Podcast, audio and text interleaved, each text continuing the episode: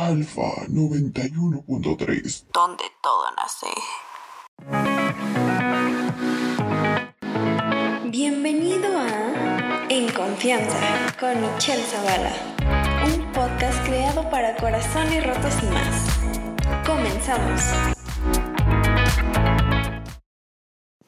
Hey, ¿qué onda? Espero te encuentres muy bien el día de hoy.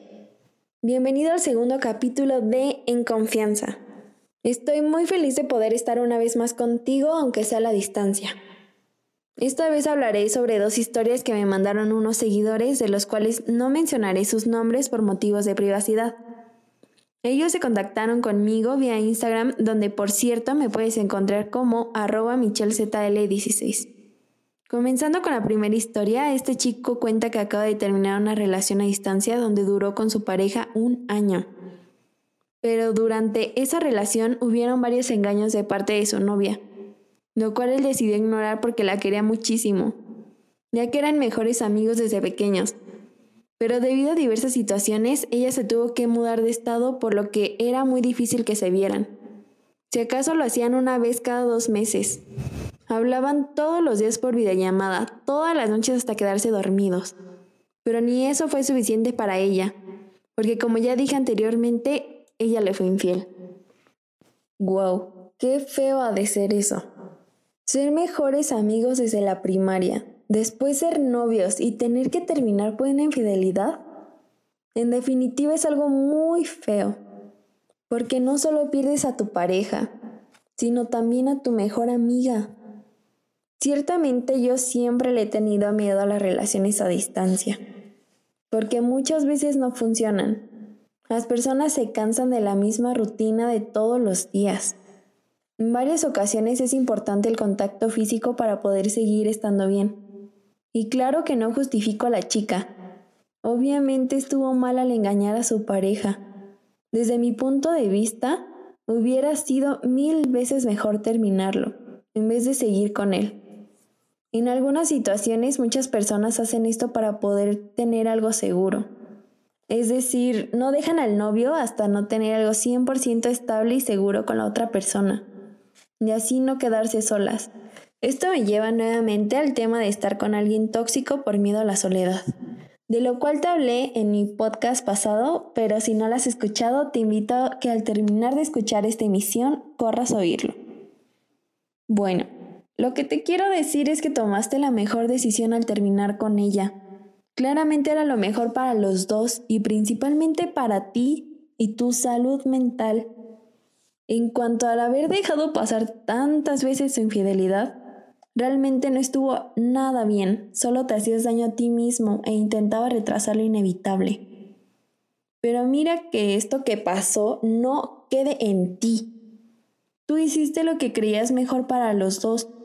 Luchaste para estar con ella y quien no lo supo valorar fue esa chica. Así que toma lo mejor de su relación. Las cosas buenas, los aprendizajes. Eso es lo mejor que puedes hacer ahora.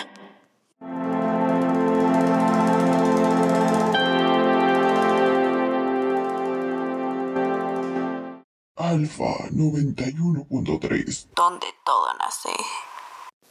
Ahora vamos con la segunda historia. Cabe mencionar que más adelante te daré algunos tips que te pueden ayudar para cualquier ruptura. Bueno, la chica nos cuenta que al igual que el chico anterior, se encuentra en una relación a distancia. Solo que en esta ocasión ella ya no se siente cómoda de estar con su pareja, porque ya no es lo mismo que al inicio. Se han dejado mucho de lado el uno al otro. Pero tiene miedo de decirle porque en diversas situaciones él se ha mostrado un tanto agresivo. Llegan a verse dos veces al mes, pero ya todo es muy monótono. No tiene chiste seguir juntos. Ok, mira, creo que ya que le tengas miedo indica algo malo, y más en la actualidad que hay tanta violencia de género. Tal vez desde el inicio ya había violencia, pero no te dabas cuenta. Es muy común no percatarse de ello en un inicio. Qué bueno que lo notaste antes de que algo peor sucediera. Ahora solo queda actuar con valentía y seguridad. Lo mejor es dejarlo, no sin antes comentar con alguien de confianza lo que te sucede como tu familia o amistades. Enseguida termínalo, Como ya te dije, aún estás a tiempo.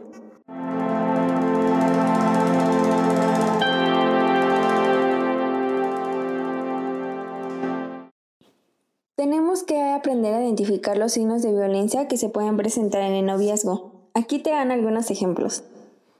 Si te agrede, por ejemplo, con empujones, jalones o golpes. Si te controla, es decir, intenta decidir por ti, te prohíbe cosas, etc. Si te critica la forma de vestir, tus acciones, entre otras cosas. Si te amenaza con suicidarse o hacerte daño si lo dejas. Si te chantajea con dejarte o cambiarte por alguien más, si te presiona para tener relaciones sexuales aunque no quieras, si te incomoda, por ejemplo, te besa o acaricia sin tu consentimiento, si te atemoriza con su comportamiento, si te pasan todas esas cosas antes mencionadas o tan solo una de ellas, es momento de salir de ahí. Porque eso es violencia, es importante mencionar que no solo puede surgir de un chico hacia una chica, sino que puede existir en cualquier tipo de relación.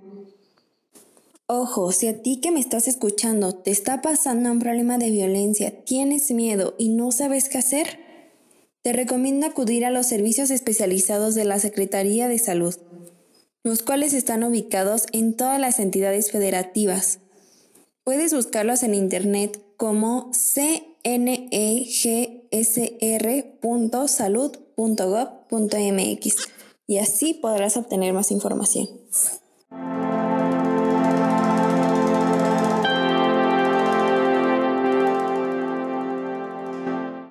Gran importancia que nunca nos quedemos callados ante una violencia de cualquier tipo. Es mejor frenarla antes de que suceda algo peor. Hay inclusive una regla, por llamarlo de alguna manera, con la que se puede medir la violencia. Esta regla se llama violentómetro, así como suena, violentómetro, en el cual en el número uno de la lista se encuentran las bromas hirientes. En el 15, caricias agresivas y en el 30, asesinar. Por ello sigo insistiendo, sal de ahí. No queremos que te pase ninguna tragedia de mayor gravedad. Frase. Lo que haces es infinitamente más importante que cómo lo haces. La eficiencia sigue importando, pero es inútil si no la aplicas a lo correcto. Timothy Ferris.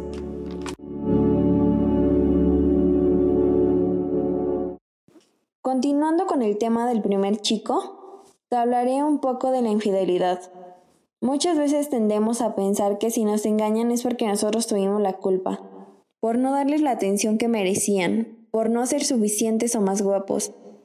Pero no tiene nada que ver con eso. El engaño es algo que sucede en muchas relaciones y aún más a distancia. La otra persona conoce nueva gente, se aburre de no poder ver a su pareja, se cansa de la rutina y al final engañan a su novio. En ocasiones nos llegamos a preguntar, ¿cómo puedo engañarme si parecía que me quería mucho, que me amaba? Pues es una buena pregunta.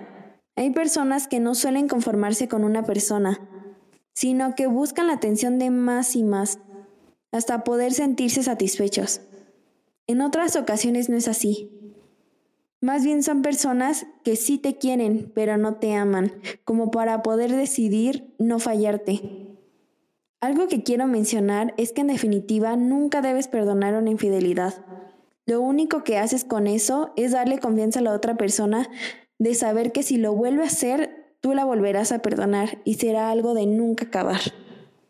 Esto último te lo digo porque una vez tuve una experiencia donde una de mis exparejas me engañó dos veces con diferentes personas. La primera ocasión solo fue con una chica de la cual lo perdoné tontamente pero la segunda vez ya fue con dos y realmente desde ahí decidí nunca más volver a perdonar una infidelidad, ya que cuando te dicen que van a cambiar, realmente no lo hacen. Ahora, es normal sentirnos mal y está bien, pero lo que no está bien es vivir deprimidos por una persona que ni vale la pena. Por eso te daré unos tips para esos días de bajón. Yo sé que los necesitas. Habla con un amigo o amiga. Convive con tu mascota si es que tienes, claro. Reconoce las cosas buenas de ti.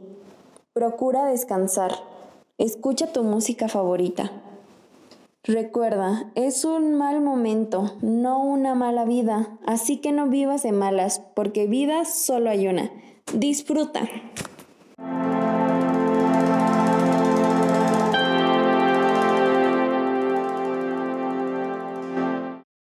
Y si te gusta mucho leer, te voy a recomendar una serie de libros que te gustarán bastante. El primero es Mientras te olvido, aprendiendo a vivir sin ti. El segundo se llama La vida después de mi ex. El tercero creo que es uno de los más conocidos. Es el de uno siempre cambia el amor de su vida por otro amor o por otra vida. Y ya por último, el llamado Ya te dije adiós, ahora cómo te olvido. Cambiando un poquito de tema, como un extra te voy a dar unos tips para mejorar tus hábitos. Esto también te servirá mucho para poder superar a esa persona que dejaste y ayudará a que tu mente se ocupe en otra cosa más importante.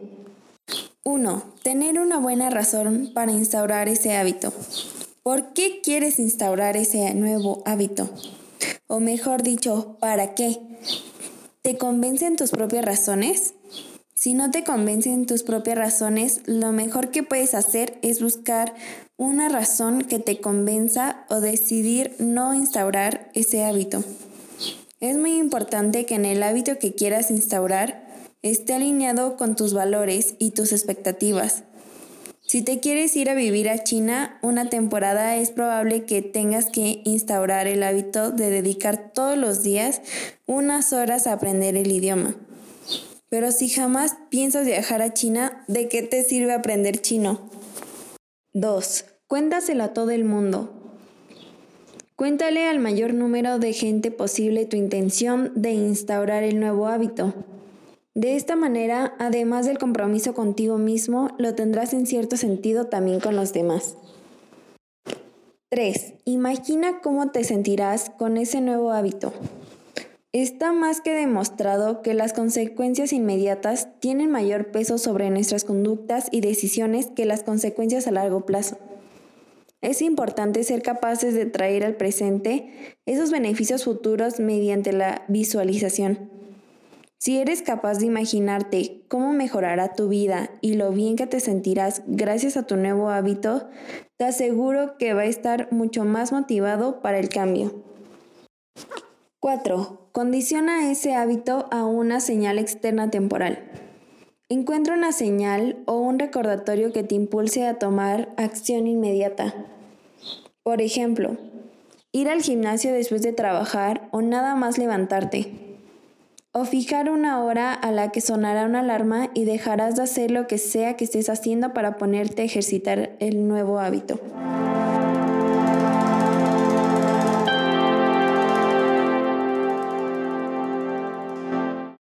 Bueno, estamos por finalizar este podcast. Realmente espero te sirvan de mucho estos consejos. Mi único propósito con este programa es que tú logres estar mejor y te sientas como el nombre lo dice, en confianza. Así que te agradecería bastante si me apoyaras compartiendo este capítulo con la o las personas que creas necesitan escucharlo. Con tus familiares, amigos, conocidos, etc.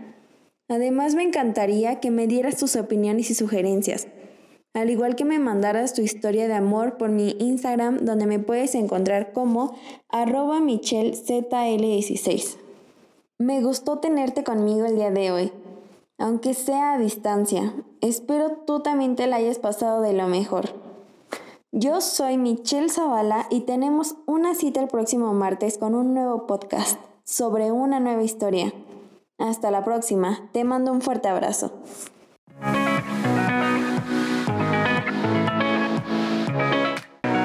Esto fue En Confianza con Michelle Zavala.